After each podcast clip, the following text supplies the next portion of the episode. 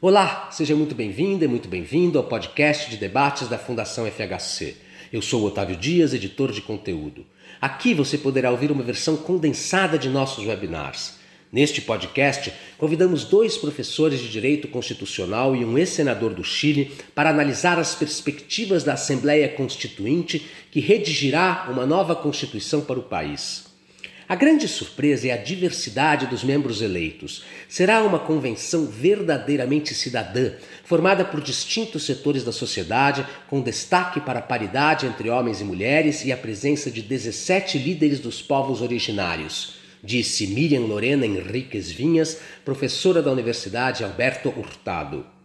Não há dúvida de que os independentes, cuja imensa maioria é de esquerda, serão a principal força política. Já a centro-direita não terá poder de veto, o que representa um castigo ao presidente Sebastião Pinheira, disse o ex-senador Ignacio Walker. No Chile virou lugar comum dizer que os governos de centro-esquerda não fizeram o que queriam porque a direita os impedia. Esse argumento desaparece agora, pois não haverá possibilidade de veto da direita. Que grupo conterá então os arroubos revolucionários que podem conduzir o Chile rumo ao abismo? Perguntou Sebastián Soto Velasco, professor da PUC do Chile. Vale lembrar que o conteúdo completo de todos os nossos eventos está disponível no nosso site fundacalfhc.org.br. Você também pode nos seguir nas redes sociais Facebook, Instagram, YouTube e LinkedIn. Eu fico por aqui. Até a próxima!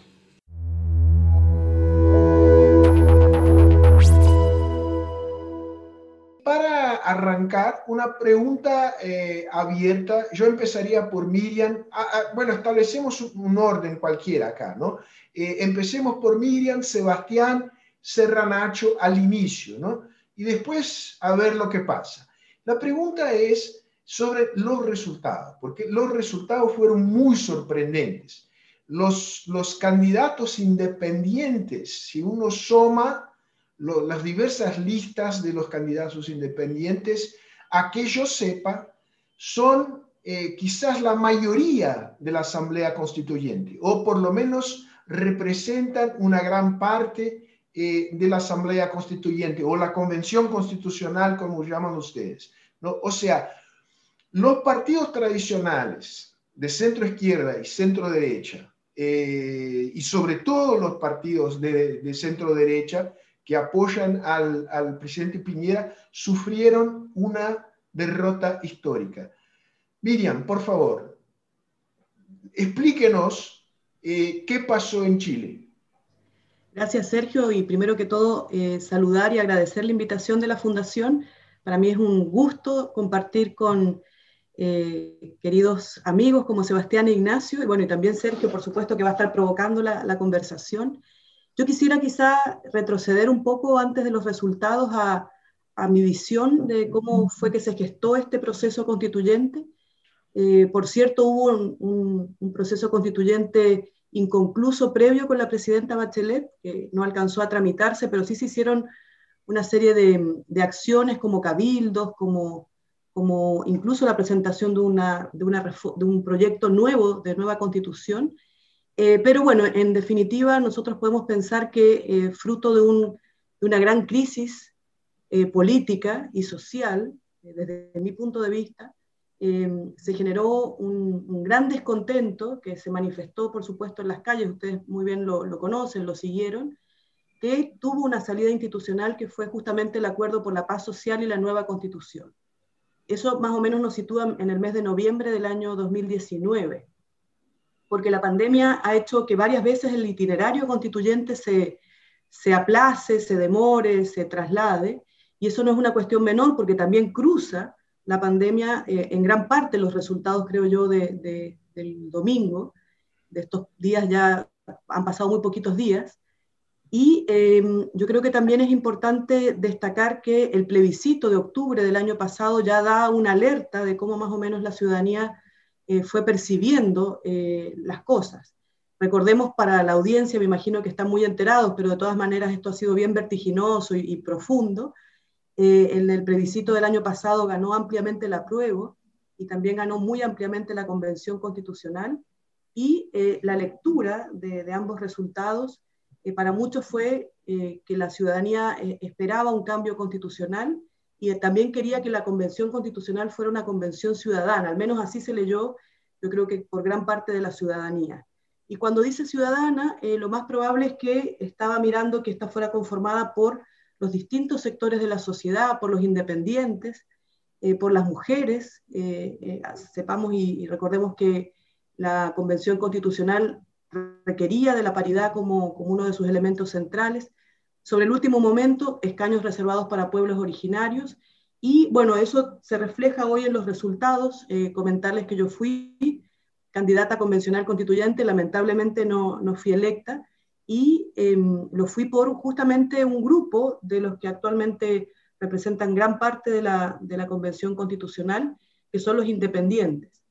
Eh, los resultados yo creo que nos sorprendieron a todos, esto que estoy contando ha sido a grandes saltos, ¿no? Eh, nos sorprendieron a todos porque eh, las, digamos, las encuestas más, más osadas lo que decían era que, eh, por supuesto, se iba a replicar una representación de las fuerzas políticas tradicionales y que los independientes iban a lograr un resultado, los más generosos de siete independientes, los más conservadores de tres independientes, en circunstancias que, según sacaba cuentas recién, son 48 los independientes que van a integrar la Convención Constitucional eh, y claramente los independientes que quedaron electos son muy diversos. Yo quiero hacer ese punto porque uno pudiera decir los independientes, pero realmente los independientes que han sido electos son diversos, porque un grupo de ellos es de la lista del pueblo, que es la, el resultado más mayoritario de 27 cupos, otros son eh, los independientes no neutrales, que es una agrupación de independientes de la que yo soy parte de, yo diría, de centro izquierda, pero eh, la lista del pueblo claramente es una, una agrupación de izquierda, eh, y creo que ahí podemos probablemente conversar varias cuestiones. Y luego hay una otra categoría que dice otros independientes. Probablemente esos otros independientes eran independientes dentro de pactos o de partidos políticos. La verdad que recién estamos como analizando los resultados y prácticamente ellos llegan a un poco menos del tercio. Y en ese sentido creo que una de las principales novedades de esta conformación, y yo creo que la sorpresa fundamental es la, de la lista de los independientes en su diversidad. Y luego, bueno, lo que se tenía que cumplir, que es la paridad, que yo quisiera destacar, porque 78 de los integrantes son varones, 77 son mujeres, se produjeron los ajustes de la paridad. Eh, creo que las mujeres fueron bien competitivas en esta elección, de hecho la paridad eh, de alguna manera se, se ajustó en contra de las mujeres y entonces fueron electos eh, más varones.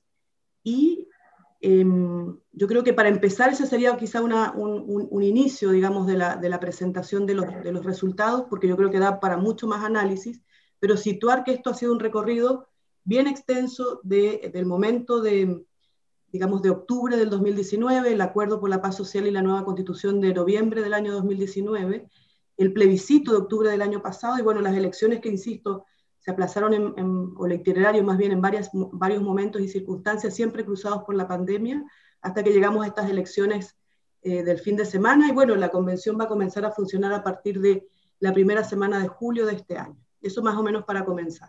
Muy bien, para comenzar. Sebastián, la pregunta es la misma. Yo te quería provocar eh, el, el, resultado marca un antes y un después en, en el modelo chileno eh, o no? ¿Y qué significan los resultados desde el punto de vista de, de, la centro derecha chilena? Yo a, tu pregunta quisiera eh, decir cuatro cosas centrándome después de la excelente introducción de Miriam en los resultados de la elección.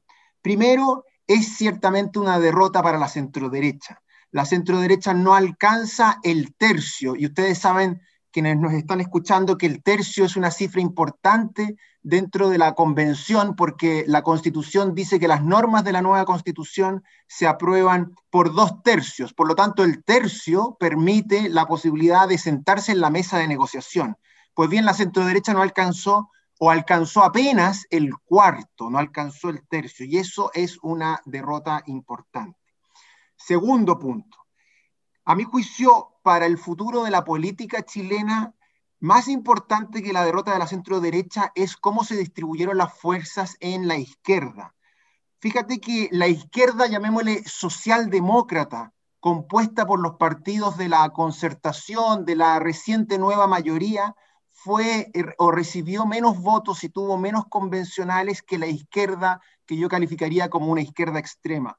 A mi juicio, la mejor forma de graficar esto es la siguiente, que el Partido Comunista, que es el mismo partido de los 60, no es un partido que se haya renovado, es un partido que ha cambiado muy poco a mi juicio. Pues bien, el Partido Comunista obtuvo más convencionales que el Partido Demócrata Cristiano, que el Partido PPD que el Partido Radical, sumados, unidos esos tres partidos, que son los partidos que, principales junto con el Partido Socialista, pero esos tres partidos fueron los que hicieron la transición de la dictadura a la democracia, fueron partidos fundamentales en las últimas tres décadas.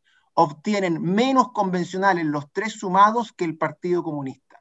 Yo creo que eso da una señal dramática de cómo el crecimiento de la izquierda no democrática. Y esa lista que integraba el Partido Comunista iba con otros partidos que yo no diría son partidos sesenteros, son partidos más modernos, pero sí son partidos que coquetean con la violencia, que les cuesta la condena a la dictadura cubana y venezolana. Eh, son partidos ciertamente de una izquierda que yo calificaría como no socialdemócrata. Pues bien, esos son los, eh, la lista dentro de la izquierda que se impone a la centroizquierda. Em, y a mi juicio eso es un cambio radical también al interior de la izquierda chilena. Y lo tercero y final es lo que ya mencionaba Miriam de los independientes. Y en los independientes, como bien dice Miriam, hay una pluralidad, hay un arcoíris de personas, pero no nos confundamos. En general hay un fuerte énfasis hacia una izquierda y una izquierda populista. Yo lo quiero mostrar de la siguiente forma. El vocero de un movimiento que se llama la Lista del Pueblo, que es la que obtiene 27 de los cuarenta y tantos independientes, es decir, la que arrasa para efectos de los independientes, hoy día en el diario dijo lo siguiente, dijo, no hablamos con partidos, hablamos directamente con el pueblo. Esa frase es un indicio eh, de un populismo muy claro, de una eh, desconfianza profunda en la democracia representativa y en los partidos, porque ellos se comunican directamente con el pueblo. Nosotros en Latinoamérica y en América en general conocemos el relato populista, algunos son de derecha, otros son de izquierda. Pues bien, a nosotros los chilenos nos tocó el relato populista de izquierda en este grupo de la lista del pueblo. Y quiero terminar con una última reflexión, que es la paridad. Yo creo que sobre eso podemos discutir mucho más, pero eh, yo siempre fui bastante crítico de la paridad como resultado. Ustedes saben, quienes nos están escuchando, que la regla chilena implicaba que en el resultado había paridad, es decir, ciertos candidatos que dentro de una lista obtuvieron más votos, eh, se dieron, fueron sustituidos en sus votos por personas de otro género para así obtener la paridad de resultados. En otras palabras, la vieja regla democrática de que el que más votos tiene es electo o arrastra en los sistemas proporcionales, en este caso fue reemplazado, sustituido y no resulta electo. A mi juicio eso es una... Eh, eh, eh, yo cuestiono la, la, legitimidad democrática de una regla como esa, que además, y con esto cierro, Sergio, es una regla que no favoreció a las mujeres, que perjudicó a las mujeres. Fíjate que 10 mujeres tuvieron que cederle su cupo a hombres. 10 mujeres tuvieron que cederle su cupo a hombres. 10 mujeres que habían obtenido más votos tuvieron que cederle su cupo a hombres que habían obtenido menos votos para la paridad. A mi juicio, esa regla no solo nos sirve para fortalecer la presencia femenina en la convención, eh, sino que además es una regla que en su definición es muy cuestionable. Muy bien, Sebastián. Ignacio, ¿en qué coincides y en qué no coincides con las opiniones de Sebastián? Eh, en cuanto a una nueva izquierda pura y dura emergente y el riesgo que esto acarrea, eh, el populismo de los independientes, ¿Sebastián está exagerando en su análisis o, no? ¿O es un, retrato fiel de los problemas eh, a los cuales está enfrentado ahora Chile? Yo quiero decir a los auditores que nosotros tres representamos distintas eh, tendencias políticas, ¿no? De centro, derecha, izquierda. Y yo tengo una gran admiración por ambos y comparto casi todo lo que han dicho, salvo el comentario tú estás, Tú, estás, tú estás en la extrema izquierda, me imagino, ¿no, Ignacio? bueno, en el centro, como siempre, el centro de la centro izquierda. Bueno, pero eh, salvo lo, último que dijo Sebastián, porque yo creo que una cosa notable de este proceso, que en cuanto a proceso electoral fue impecable, cero falta, al igual que el plebiscito del 25 de octubre. Eso hay que destacarlo. La labor del servicio electoral, que es un órgano con autonomía constitucional, la afluencia de votantes, que no fue tanto, un 43%, frente al 51% que había votado el 25 de octubre en el plebiscito. Bueno, mi diferencia con Sebastián es que el tema paritario fue notable. O sea, una asamblea constituyente o convención constituyente con mitad hombres y mitad mujeres, es decir, paridad de resultados, a pesar de esa, entre comillas, distorsión que menciona Sebastián, creo que es un logro muy importante de la democracia chilena.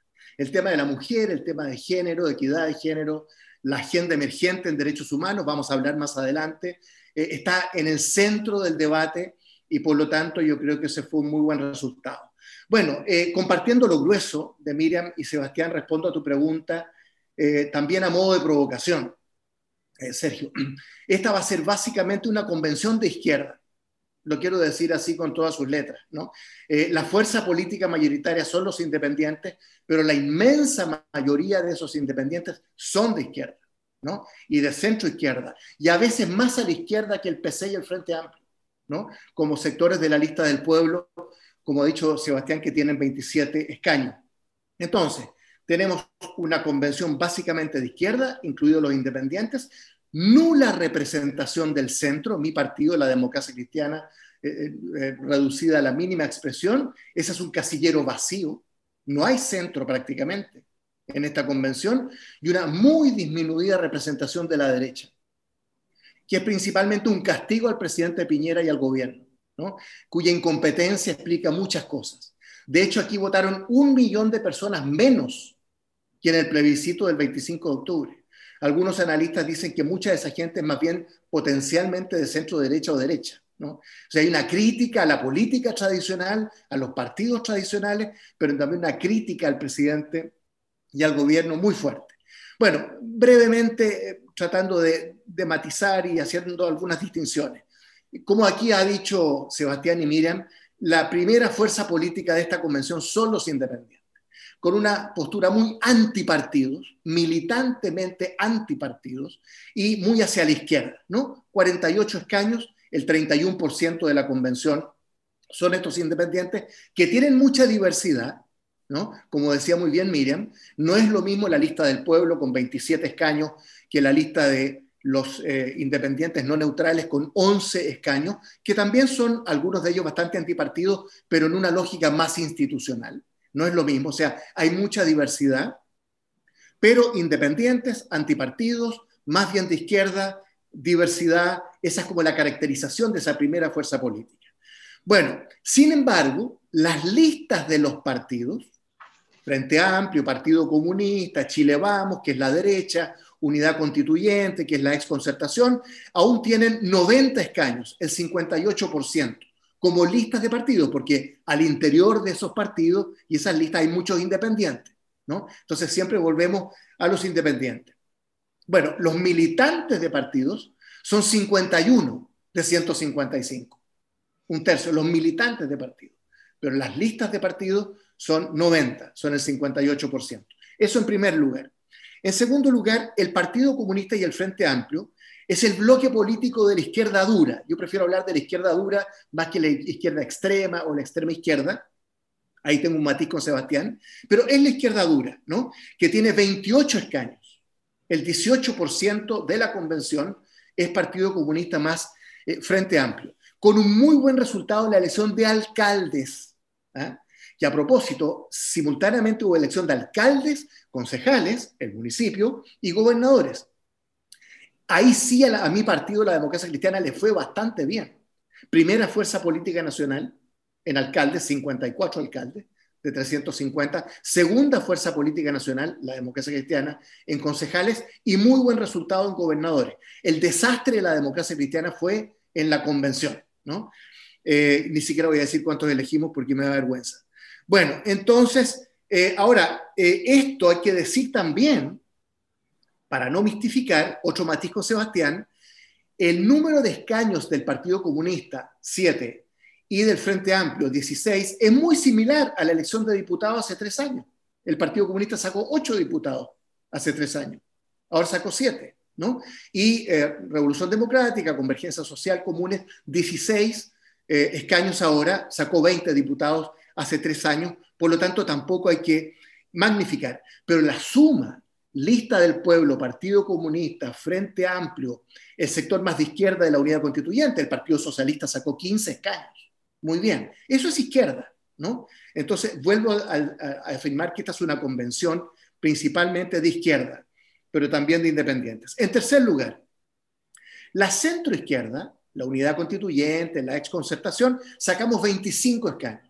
16%. Un serio retroceso, un serio retroceso, ¿no? Y eso hay que decirlo también con eh, todas sus letras, un gran retroceso de la democracia cristiana y el Partido por la Democracia, ¿no es cierto? Aunque, insisto, en gobernadores, alcaldes y concejales nos fue bastante bien.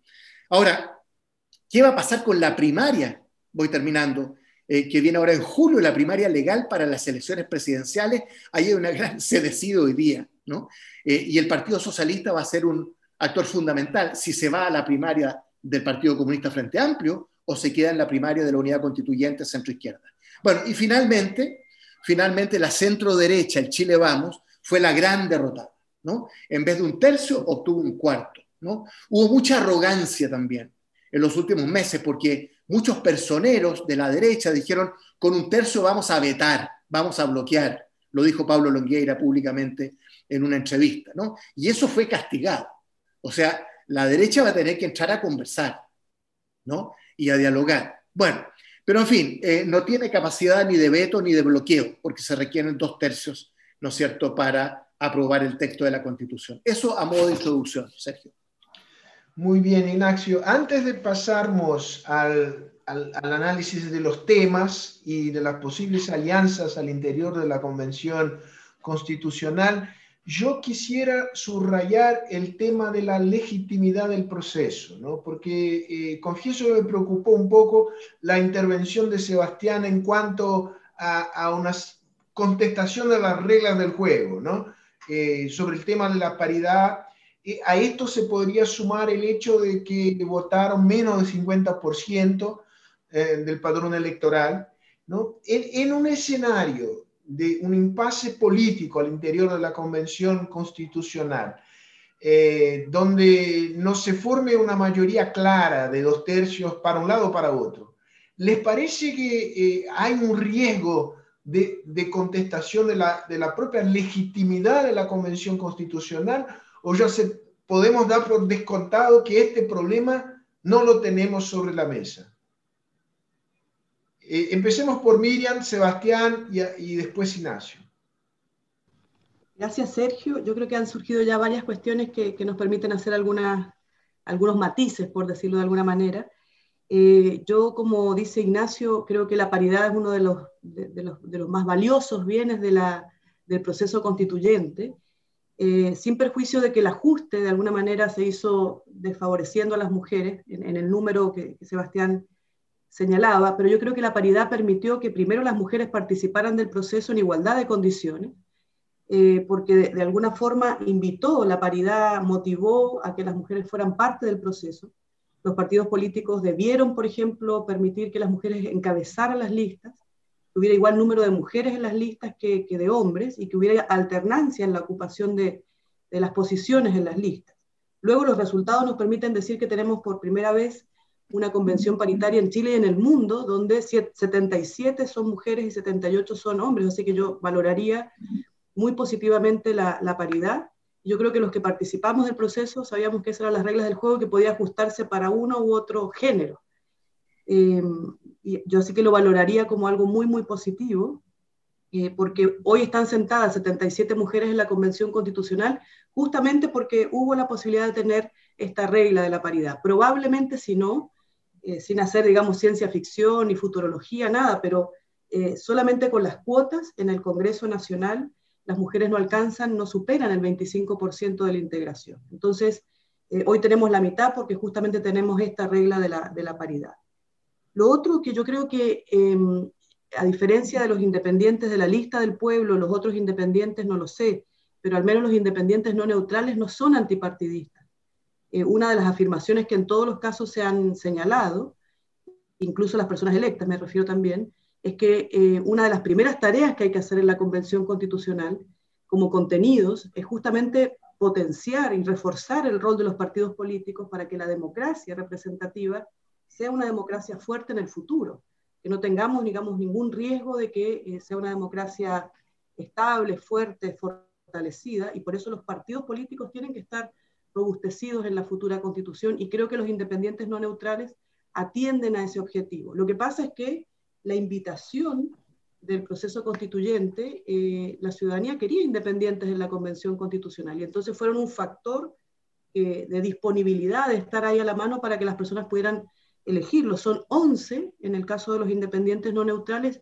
Yo los ubicaría al centro y a la izquierda, pero de ninguna manera son semejantes eh, a los 11, digamos a los 27 elegidos, claro, 27 elegidos por la lista del pueblo. Son muy, muy distintos y por eso decía que si bien son independientes, son muy diversos. Son claramente, como decía Ignacio, personas con, una clara lógica institucional, con una disposición al diálogo y a llegar a acuerdos, muy distinto de lo que relataba Sebastián, que hoy el, el vocero de la lista del pueblo dijo que no iba a conversar con la derecha, primera cuestión que parece sorprendente, eh, y que la condición para poder conversar era que se liberaran los que ellos llaman los presos de la revuelta. Entonces, si antes de comenzar a sentarse siquiera a, considerar el reglamento, lo que fuera, hay condiciones, yo lo, veo lamentable, porque creo que la disposición que hay que tener para ser parte de esta convención es dialogar, acordar, en fin, si no esto puede que, puede que no necesariamente resulte y resulte bien. Así es que yo haría ese matiz y quisiera comentarles para que nuevamente lo que nos están escuchando, esto también es un gran recambio en la composición eh, la mayoría de los integrantes no supera los 45 años. Ese es un dato. Eh, son en realidad eh, representantes muy jóvenes, muchos de ellos son parte de la educación pública, y eso también es una particularidad que no se advierte, digamos, en todos los órganos a nivel nacional. Y gran parte de ellos tienen una, una formación como abogados, entonces, bueno, ahí hay alguna, un conocimiento técnico mínimo como para poder afrontar los temas. Eh, pero, pero yo creo que lo importante es ver cómo, se, cómo recambió la composición de la Convención Constitucional con estos nuevos integrantes, jóvenes, mujeres, pueblos originarios, que también son un, grupo bien representativo y diverso nuevamente, son 17 escaños. Así es que hay gran variedad y justamente el desafío es ver cómo se van a poner de acuerdo. Muy bien, Miriam. Antes de pasar a, Sebastián, creo que sería interesante aclarar al público brasileño, como para graficar la diferencia entre eh, los independientes neutrales y los independientes lista del pueblo. Eh, eh, lista del pueblo, la candidata que simboliza la lista del pueblo es la tía Pikachu, ¿verdad? ¿No? Y, sí. tiene esta, esta una clara representación del sentimiento antisistema, ¿no? Y, esto eh, no es lo mismo en los independientes neutrales que tienen una posición... No, neutrales, no neutrales. No neutrales, perdón. No neutrales. Tienen una posición crítica en relación, por decirlo de alguna manera, al modelo vigente en Chile en los últimos 30 eh, años, pero que eh, son gente que tienen una, una, mirada institucional en cuanto a la democracia. ¿no? Sebastián, por favor bueno, Sergio, yo estoy de acuerdo con ese planteamiento que haces tú. Obviamente, dentro del gran saco de independientes hay una gran variedad y pluralidad, como, como señalé y como también ha ratificado Ignacio y Miriam. El punto es que los independientes de la lista del pueblo, estos 27, al menos en estos días, porque hay que decirlo, la verdad es que nunca nadie antes lo había investigado mucho, porque no, no, no, nadie suponía que iban a obtener 27 escaños pero en estos días ya han mostrado una especie de discurso sumamente radical, y eh, populista, de conexión directa con el pueblo eh, y de eh, cuestionamiento de cualquier acuerdo, sistema político que incluya a los partidos políticos. Em, así, así que yo en eso estoy, estoy de acuerdo, eh, pero los más grandes son estos independientes de la lista del pueblo, como se les denomina. Em, yo también quisiera, a tu pregunta inicial, que yo, yo la verdad es que no he querido plantear una duda de la legitimidad de la convención. ¿ah? Yo, yo creo que hasta el momento, y, yo eh, pienso que va a mantenerse eso, el proceso eh, goza de perfecta legitimidad. Mi cuestionamiento a la paridad es un cuestionamiento que aquí en Chile la verdad es que no se escucha mucho. Eh, yo creo que hay una especie de silencio en torno a esto, pero a mí nunca me ha dejado de sorprender. Entonces, bueno, ya que estoy aquí, bueno, lo digo. Ah, pero, pero, pero la verdad es que esta regla em, parece satisfacer a muchos, pese, y simplemente para poner un ejemplo, es que también es importante verlos como ejemplo, un distrito vecino del distrito de Miriam, eh, una mujer que obtuvo 6 eh, eh, o 9 punto algo votos, porcentaje de votos, bueno, tuvo que cederle su cupo a un hombre que obtuvo 3% de los votos. Eso a mí me choca. Eh, e, eso, eh, y, eso implica, eh, creo yo, que debamos revisar esta regla, no en este contexto, no porque ella vaya a afectar la legitimidad de este proceso, sino que para lo que viene y en una discusión académica como la que tenemos nosotros aquí. Ahora, sobre el ejercicio de la deliberación al interior de la convención y cómo éste puede afectar o no el resultado y su, legitimidad. Yo coincido con Ignacio en que esta es una convención de izquierda. Por lo tanto, la constitución que viene va a ser una constitución eh, muy propia de la izquierda, lo que quiera que ello pueda significar y dentro del gran arco iris que sabemos tiene la izquierda. Pero hay que decir una cosa: si hay algo que el resultado del fin de semana nos muestra es que una excusa, un argumento político que se utilizó en Chile en los últimos 30 años ya no existe. Durante 30 años la centroizquierda sostuvo que eh, cuando ellos estaban en el poder no pudieron hacer lo que querían, no pudieron llevar adelante una cierta agenda porque había un veto de la centroderecha. Yo la verdad que soy una persona de centro derecha, nunca he creído que ese es un argumento real, pero ese sí es un argumento bastante instalado en la política chilena. Pues bien, esta constitución no va a existir ninguna posibilidad de veto de un sector como es la centro derecha. Y entonces eso es muy interesante para la, la pregunta siguiente. ¿Dónde está la contención de la convención? ¿en qué sector político está el sector que va a contener los sueños revolucionarios de parte de esta convención, que sabemos que están ahí presentes? Durante mucho tiempo, la contención del sistema político chileno ha estado en el centro y en la centro derecha. Hoy la centro derecha ya no tiene capacidad de contener. Pues bien, entonces yo me pregunto, y eso es una pregunta que es, es la que hoy día me parece más acuciante, cuál va a ser el sector político que va a contener a la convención para que en, esta nueva constitución no avancemos por caminos que sabemos son caminos hacia el despeñadero. Y pienso que eh, eh, tradicionalmente, y con esto termino, Sergio, en, nuestra, en, la, en, la, en la política de la transición, la contención ha estado en el Partido Socialista, digámoslo, para ponerlo un poco superficialmente, pero en el Partido Socialista. Hoy día el Partido Socialista efectivamente tiene, como bien dijo Ignacio, 15 convencionales, pero el Partido Socialista tiene hacia su izquierda un enorme número de convencionales que yo creo eh, va a ser difícil que la contención se radique ahí. Y em, eh, pienso que en la historia de Chile muestra que cuando el Partido Socialista se radicaliza, eh, eh, Chile avanza por un camino equivocado. Por eso entonces yo creo que la pregunta de la contención es una pregunta muy importante al interior de la convención hoy. Muy bien. Bueno, eh, cerremos este ciclo del debate, de nuestra conversación. Creo que cubrimos una pregunta que nos hizo un compatriota de ustedes, el chileno brasileño Hernán Charmovich, que nos preguntó sobre la legitimidad del proceso, ¿no? Eh, considerando el hecho de que hubo una abstención del 60% del padrón electoral. Creo que este, este, este tema está resuelto. yo les propondría el siguiente guion derrotero.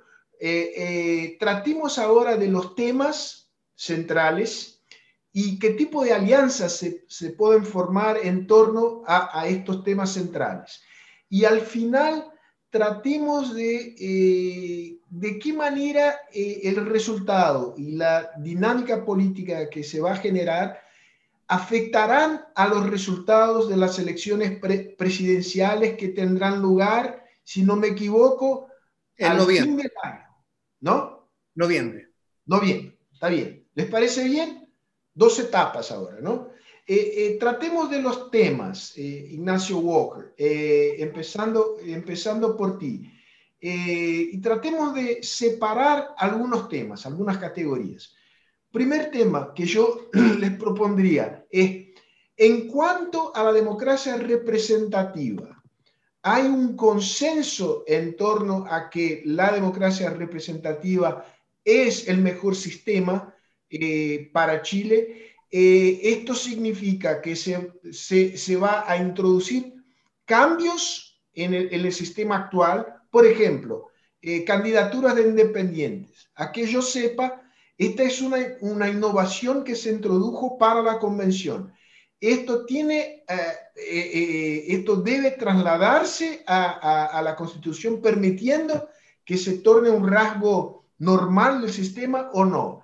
Y en, en torno a, a, este tema clave, la democracia representativa, ¿qué tipo de alianzas se pueden formar? ¿no? Porque me imagino que en cuanto a este tema, puede que me equivoque, Frente Amplio, Partido Comunista, centro izquierda y centro derecha, las discrepancias no son brutales, ¿o me equivoco? Un comentario, si me permites, para cerrar el tema de la legitimidad. ¿Cuánto, no, de, este, no de esta elección, porque no hay duda que es muy legítima, legítima, desde el Partido Republicano en la extrema derecha, que es parecido a Jair Bolsonaro, hasta la lista del pueblo, que está a la izquierda del PC y el Frente Amplio, hay acuerdo en que esto es muy legítimo, aunque haya participado el 43% de la gente. Pero la legitimidad tiene otro, otra connotación, Sergio, eh, muy brevemente, porque en el centro de todo este proceso que condujo a esta elección, a este plebiscito, al plebiscito de octubre, a esta elección de la Asamblea Constituyente, estuvo el tema de la legitimidad. En dos palabras, la Constitución del 80 cuando fue aprobada por Pinochet en la dictadura ese mismo año, la doctrina nuestra de la oposición a Pinochet en los años 80 fue que era ilegítima en su origen y antidemocrática en su contenido. Por lo tanto, no tenía legitimidad. Eso cambió el 5 de octubre del 88 en el plebiscito del sí y el no, porque cuando participamos en el sí y el no, en el plebiscito, le reconocimos una legitimidad formal a la constitución del 80 que la hemos reformado 50 veces en los últimos 30 años, pero con ser una legitimidad formal, sin duda, no fue una legitimidad suficiente. ¿no? Entonces, eso estalló el 18 de octubre del 2019, ¿no? y el acuerdo por la nueva constitución eh, y la, la, paz social y la nueva constitución. Entonces, el, tema de la legitimidad ha estado en el centro, ¿no es cierto?, de todo este proceso. Bueno, en torno a tu pregunta, hay un cuestionamiento de la democracia representativa.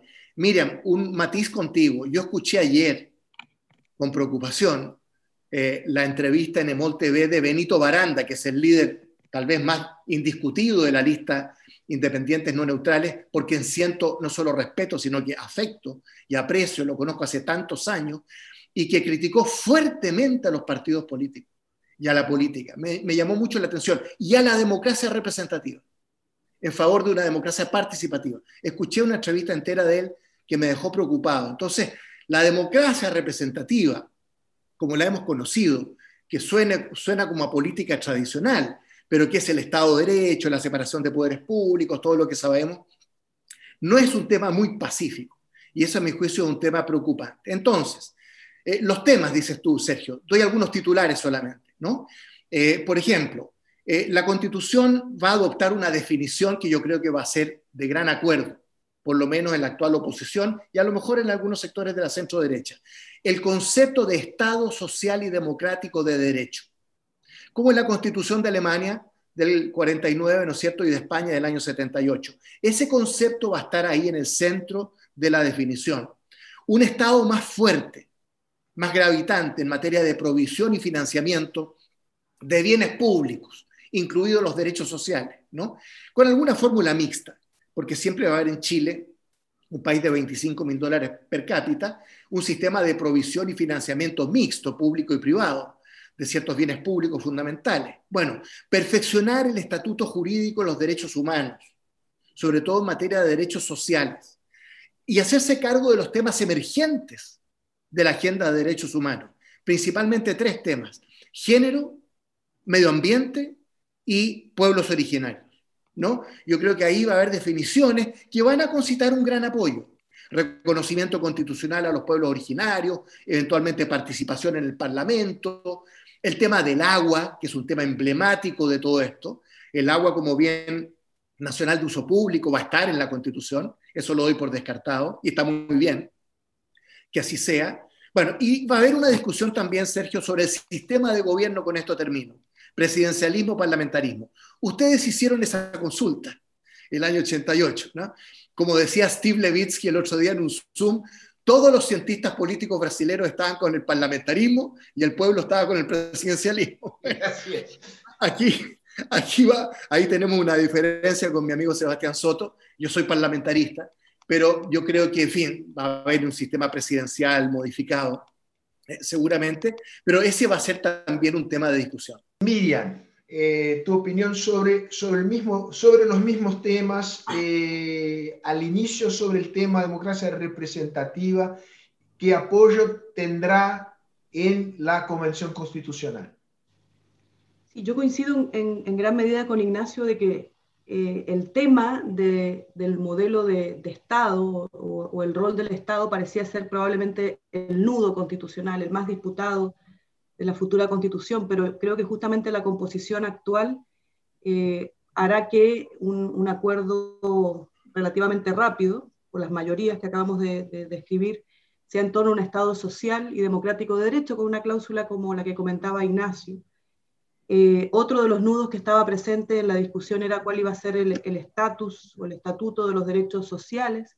Probablemente los derechos sociales, con nuevamente esta composición, tengan más espacio para ser consagrados como tales, ¿no? Como, no como meras expectativas o aspiraciones sociales, sino como derechos sociales garantizados. Eh, y yo creo que a propósito de la democracia representativa, no me cabe duda que va a ser un principio, ¿no? La democracia representativa, pero el contrapunto va a ser eh, tratar de instalar mayores mecanismos de democracia participativa. Y yo creo que aquí los, los, mecanismos, claro, y ahí está la, la cuestión, porque parece que hay bastante acuerdo sobre la iniciativa popular de ley, eh, quizá haya iniciativa popular de, norma constitucional, o sea, algunos eh, convencionales ya han afirmado que podría ocurrir que la ciudadanía eh, busque, se organice en un número importante para proponer contenidos constitucionales que sean discutidos en el seno de la convención eh, como iniciativa popular de, contenido constitucional, bueno, consultas probablemente en materia ambiental, ya previsto en la constitución, en fin, yo creo que eh, el, el, nudo, la discusión va a estar a propósito del, del, del referéndum revocatorio de ciertas autoridades. Eh, yo creo que ahí probablemente la lista del pueblo tiene ya instalada la idea de que, eh, por ejemplo, las autoridades como el presidente de la República pudiera ser revocado en su mandato. Y creo que eso es bien discutido en las otras fuerzas políticas porque va a depender mucho del régimen de gobierno. Si el régimen de gobierno, por ejemplo, es un presidencialismo parlamentarizado, o sencillamente un régimen parlamentario, eh, creo que probablemente el mandato revocatorio no tiene sentido, pero si se mantiene un régimen más cercano al presidencialismo, va a haber gran tensión y disputa por establecer un mandato, una revocatoria del mandato. Yo creo que eso, eso a muchos les genera mucho ruido, justamente en una lógica de democracia participativa, la posibilidad de revocar, por ejemplo, una figura como al presidente de la República coincido en que los temas como de, la, de, las demandas sociales, que fueron las que más fuertemente se instalaron, eh, van a tener mucho eco en la, discusión constitucional. Yo creo que sin duda los temas de género, gran parte de, de las mujeres que, que, ganaron son feministas y probablemente van a tratar de que las demandas de género estén contenidas en la nueva constitución. y también otras demandas que tienen que ver, y que yo creo que aquí van a ser en la materia discutida, tiene que ver con el derecho al agua como un derecho humano, pero no solamente como un derecho humano, que sea, sería ese, digamos, un, mínimo, sino que qué va a pasar con los derechos de agua ya constituidos. Yo creo que ahí va a estar justamente un, un, espacio de compleja discusión. Y lo, lo, otro que tiene que también mucho que ver con un tema álgido, fundamentalmente por, por el, digamos, por el momento más cercano con la pandemia tiene que ver con el derecho a la seguridad social y el sistema de, seguridad social. Probablemente ese también sea un tema que va a generar mucha discusión porque ya hay un planteamiento que, por ejemplo, algún sector, probablemente la lista del pueblo ha señalado que debieran desaparecer las administradoras de fondos de pensión. Entonces ahí está la, complejidad de la, de la, discusión. Y yo quisiera resaltar una cuestión, lo dijo de alguna forma eh, Sebastián, Nadie imaginó que la lista del pueblo iba a tener 27 representantes. Esa es una cuestión que eh, no estaba en ninguno, ninguno, ninguno, ninguno de los pronósticos, esquemas. O sea, si había independientes, la cifra más generosa que yo escuché fue 7. 7 independientes en la convención. Las cifras más usuales de, convencionales constituyentes independientes era 3. 3 pero la cifra es totalmente distinta. Pero nadie, nadie pensó que 27 iban a ser de la lista del pueblo. Entonces yo creo que, que, hay que saber, vamos a tener que ver cómo se administran esos 27, porque ellos han señalado, por ejemplo, no solamente que el derecho humano al agua, sino que expropiar los derechos de aguas vigentes, eh, eliminar el sistema de pensiones. Y yo creo que la pregunta que hace Sebastián es que quién va a hacer la contención de ese tipo de, de propuestas y demandas es clave porque, porque claramente eh, ese tipo de demandas, si se aunan con eh, los representantes de apruebo de dignidad, van a ser, eh, van a ser digamos, de, difícil decisión. Y una cuestión que yo quería agregar es que también hay varias voces que dicen que, el, que debiera cambiarse, yo por supuesto no estoy de acuerdo con aquello, la cifra de los dos tercios para aprobar las normas constitucionales. Y esa es una cuestión que también se ha planteado por estos días con bastante fuerza. Eso como para seguir agregándole elementos al, Excelente. Sebastián, ¿cuáles son, desde el punto de vista de la centro-derecha, los temas más controversiales ¿no? Eh, en el ámbito del, del, sistema político, del Estado de Derecho Social y los temas comportamentales? ¿Cuáles son los temas no negociables, por decirlo de alguna manera, desde el punto de vista de la derecha? Que, de, que la centro-derecha vetaría si tuviera el poder de hacerlo. Y no lo entiendo. Y no lo entiendo. Eh, ¿Con qué aliados puede formar eh, un bloque como para tener una fuerza de contención? No, yo, yo como, como señalé, creo que la centro derecha ya no es una fuerza de contención. Y, hay que reconocerlo, y si la centro derecha quiere llevar una agenda de contención, no, esa agenda si no dialoga con la vieja nueva mayoría, no, no va a ser una agenda de contención. Ahora, sí yo creo que eh, en esto es difícil hablar de una centro derecha. También aquí hay alguna pluralidad, quizás no tanto como a nivel de independientes, pero sí hay alguna pluralidad. Por ejemplo, yo creo que la pregunta del régimen de gobierno que plantea Ignacio, que es tal vez la pregunta más importante que debiera definir una constitución como esta, es una pregunta que está a nivel de la centro derecha y me atrevo a decir que también de la centro izquierda todavía sin respuesta. Yo puedo ser presidencialista, pero tiendo a pensar que en mi sector soy minoría. Eh, y hay algunos presidencialistas que son de centro izquierda e incluso algunos dentro del propio Partido Comunista son también presidencialistas. Por lo tanto, esa pregunta no es una pregunta que sea respondida unívocamente en, en cada sector político es una eh, pregunta cuya respuesta está abierta. Eh, a mí si es que yo tuviera que tomar la decisión, creo que hay un par de áreas que a mí me parece que es muy relevante fortalecer y, contener.